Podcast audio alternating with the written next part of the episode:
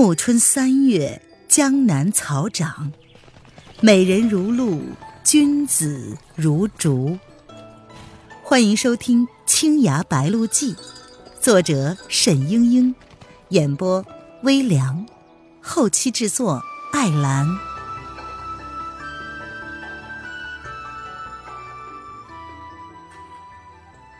第五十六章：悲惨的蒋明珠。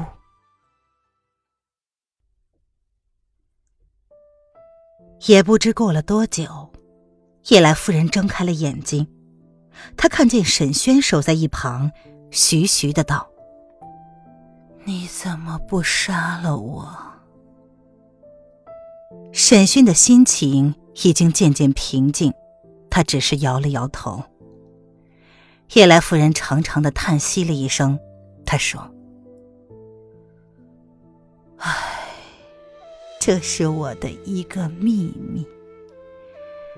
本来以为会平平静静的带到坟墓里去，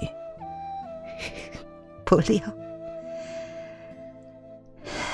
也许是上天对我的惩罚吧。你知不知道？”我明明晓得尸香无影手会自害其身，为什么还要练？为了复仇吧。不错，深仇大恨。你知道，我本来是天台宗的弟子，我的父亲就是天台宗掌门。蒋听松，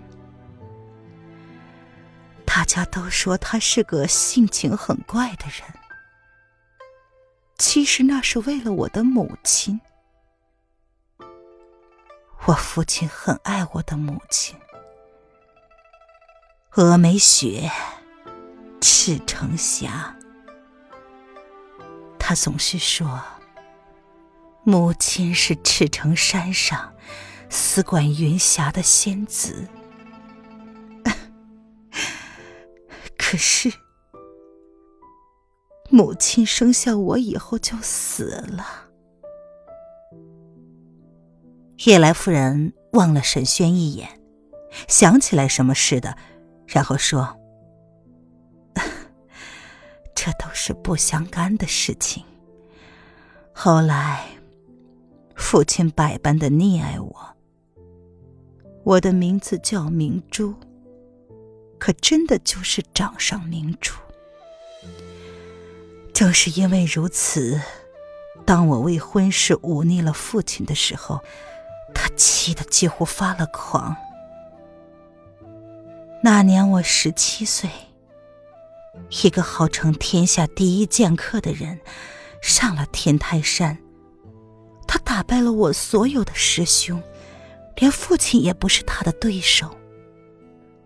你可知道，父亲当年闻名江湖，只有你的爷爷烟霞主人和巫山老祖任风潮可以与之齐名。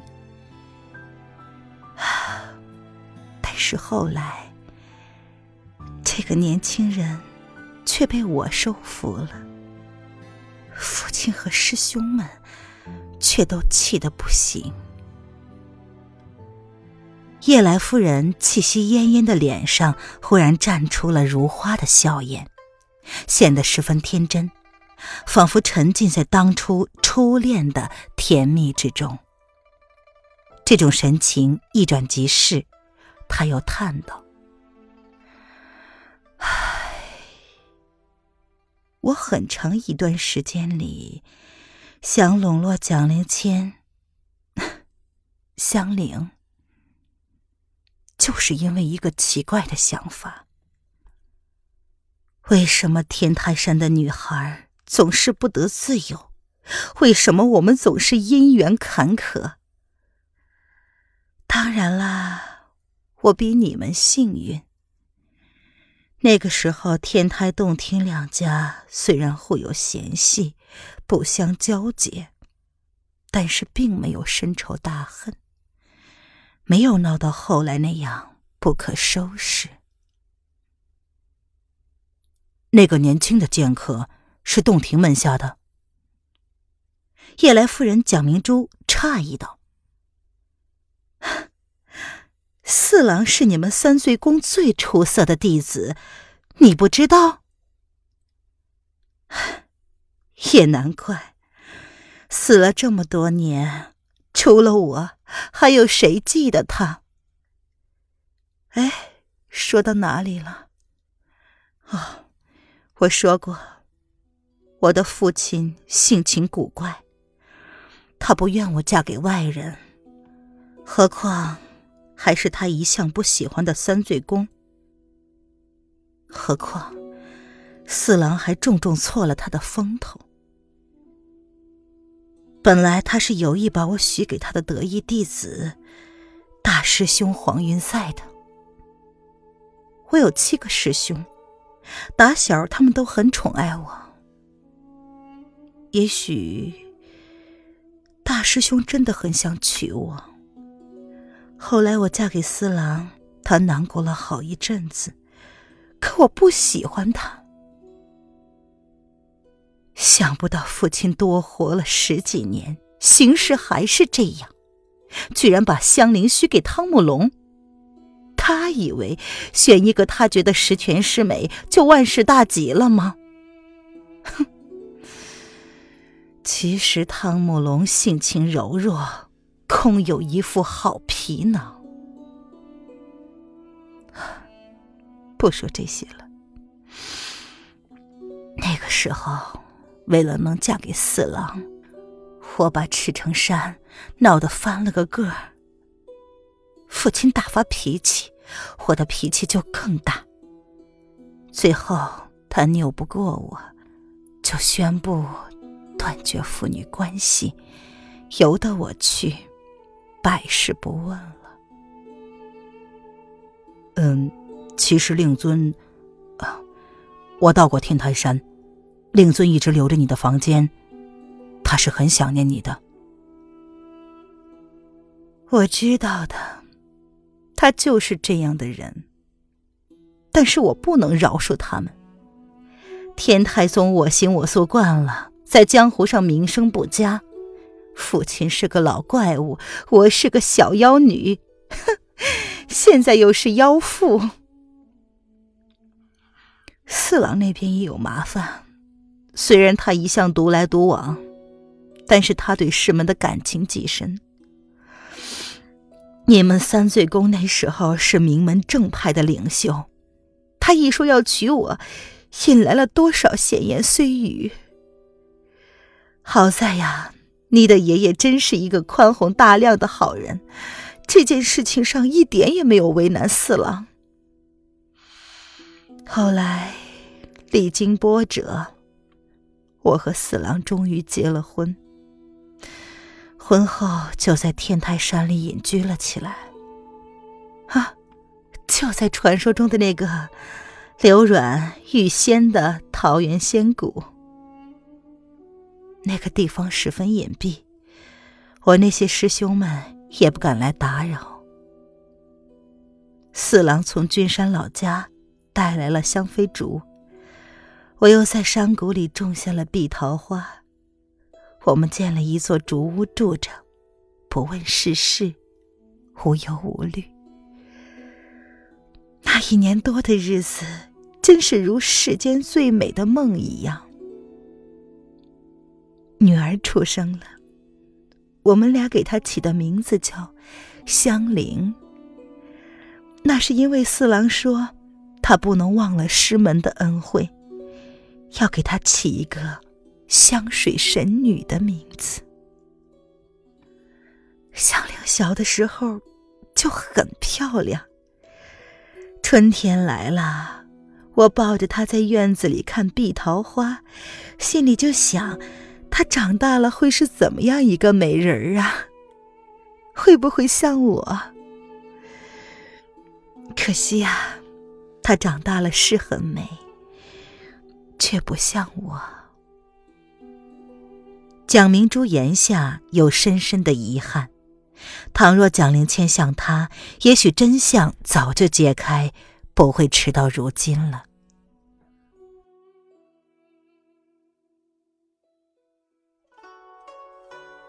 您现在收听的是由微凉演播的青崖白鹿记，更多微凉免费小说。尽在微凉微信公众号“微凉有爱”。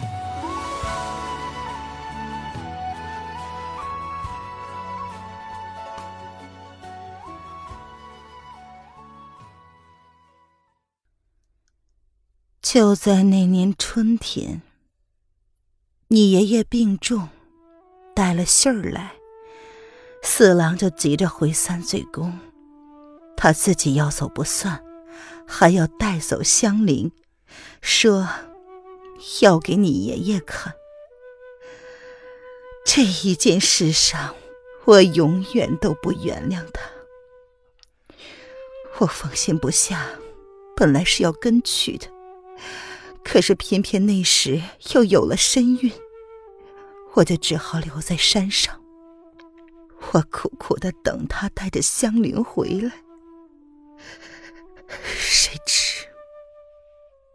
再也没有回来。当时匆匆一别，一滴泪水从蒋明珠蜡黄的脸上滑落。十九年的风霜也不曾磨灭当年的伤痛。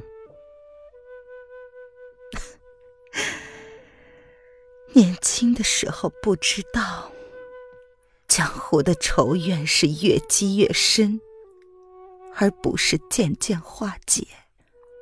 我总以为时间一长，师兄们总会跟我们化干戈为玉帛，没料到他们恨得那么深。四郎还没有到洞庭。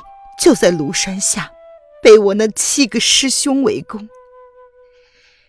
江湖上的人纷传他失踪了，我知道他是死了，否则他无论如何也会来找我的。至于香菱，我以为师兄们不可能放过他，如今想来。应该是父亲救了他，又把他抚养成人。我一直不清楚，父亲在这件事里面到底做了什么。但是七个师兄敢这样做，他逃不了责任。他为什么不护着女儿女婿？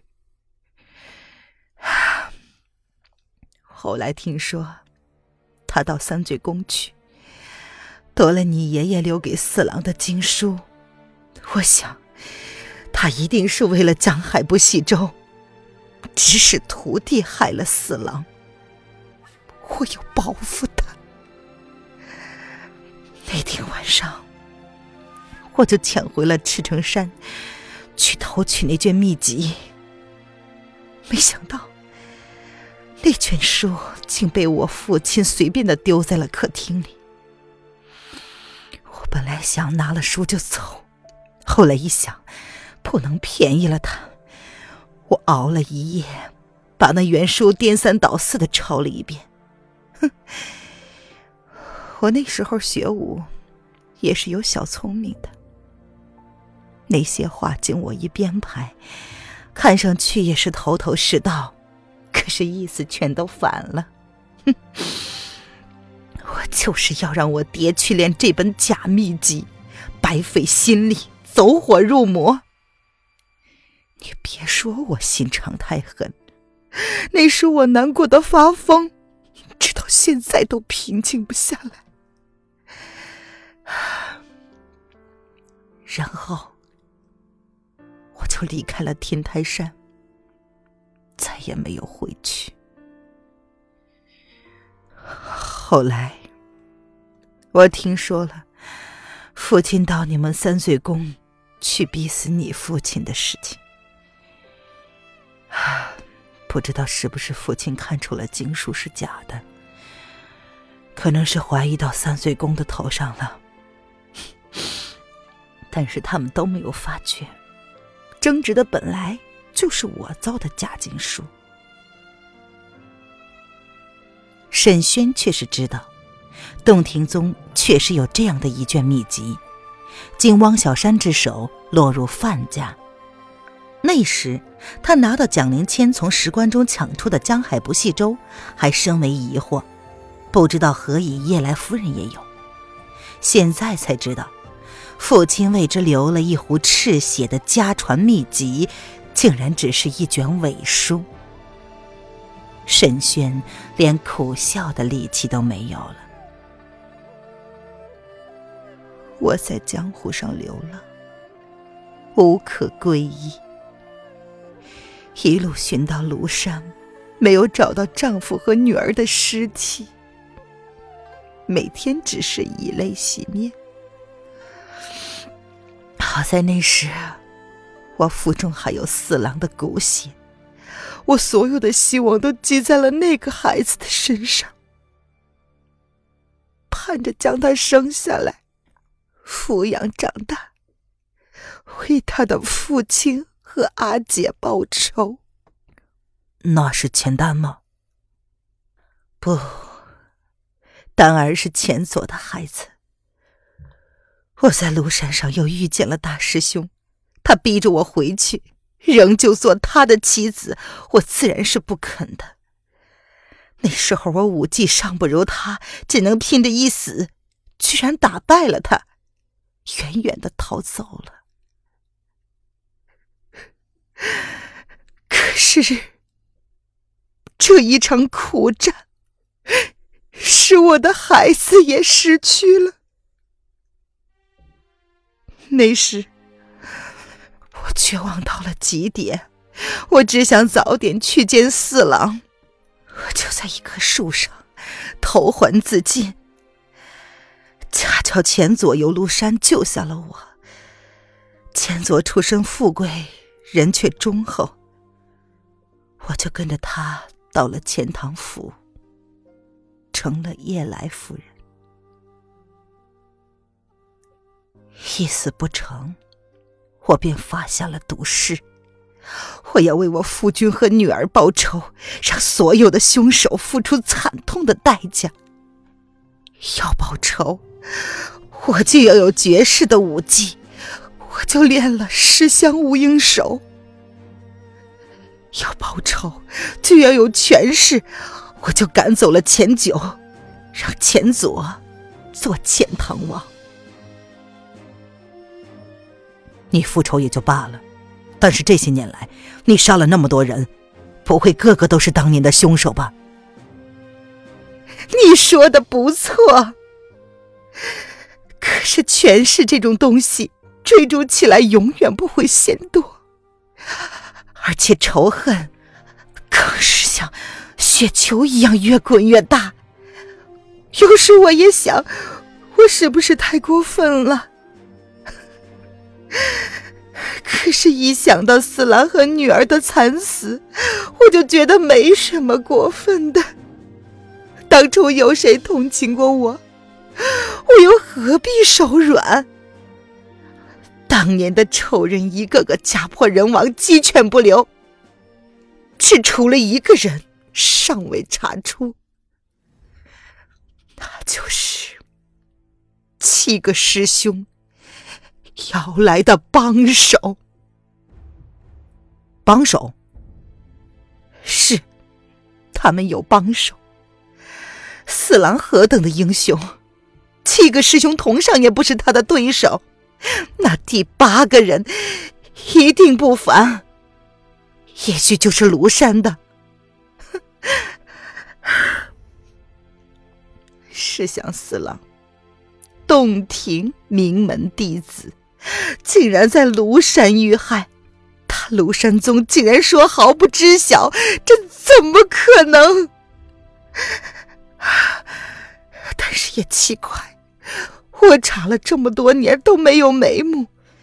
前年我逼问黄云在他们几个，你也看见了，他们至死都不肯告诉我。四师叔在江湖上还有别的仇人吗？或许是仇人，也许是觊觎经书的人。这个人没有查到。我一直以为是平生第一憾事，想不到还没有找到最后一个仇家，报应就来了。我情愿自己死了一万次，只要能换回祥林的生命。为什么偏偏让我？自己的女儿。亲爱的听众朋友，本集播讲完毕，感谢您的收听。